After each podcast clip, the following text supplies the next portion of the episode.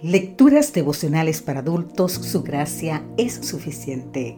Cortesía del Departamento de Comunicaciones de la Iglesia Dentista del Séptimo Día Gascue en Santo Domingo, capital de la República Dominicana.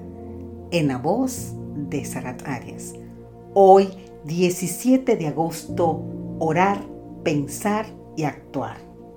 Filipenses capítulo 4 versículo 8 nos dice, por lo demás, hermanos, todo lo que es verdadero, todo lo honesto, todo lo justo, todo lo puro, todo lo amable, todo lo que es de buen nombre, si hay virtud alguna, si algo digno de alabanza, en esto pensar. Orar. El apóstol se refiere a la oración, la súplica y la acción de gracias. La oración incluye la adoración a Dios. La súplica es la presentación sincera de nuestros problemas y necesidades. La acción de gracia es una muestra de gratitud. Para adorar se requiere de sincero reconocimiento. Para suplicar se necesita sumisión y para agradecer se necesita humildad. Daniel es un ejemplo de oración, adorando, suplicando y dando gracias a Dios. Por eso, aún en el foso con los leones estaba en paz, mientras que el rey, aún en el palacio, no podía dormir. Pensar. Los pensamientos incorrectos producen sentimientos incorrectos. Solo Cristo puede llevarnos a pensar de manera correcta. Si sembramos un pensamiento, cosechamos una acción.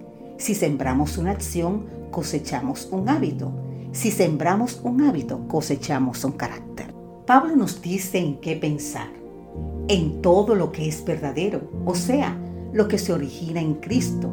En todo lo honesto y justo, es decir, digno de respeto y correcto. No podemos permitir que ni el engaño ni la falta de respeto controlen nuestra mente.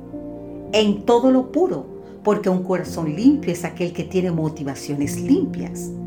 La acción puede hasta parecer decorosa a la vista, pero el motivo tiene que ser limpio.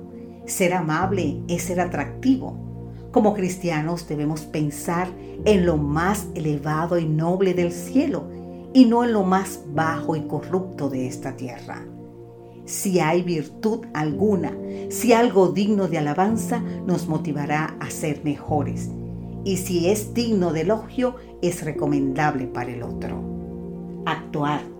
No se puede ni se debe separar lo exterior de lo interior. La mayoría de los frutos que cosechamos son el resultado de las semillas que sembramos y de las plantas que cultivamos. No alcanza con llenar la cabeza con conocimiento. Es indispensable practicar, hacer, actuar.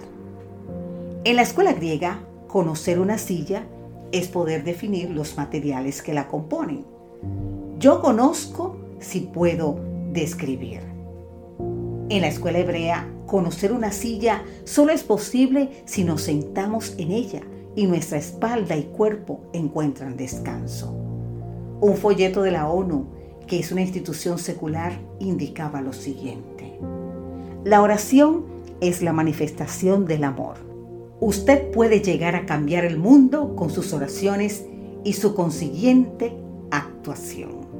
Que Dios hoy te bendiga en gran manera y obre en nosotros el querer como el hacer por su buena voluntad. Amén.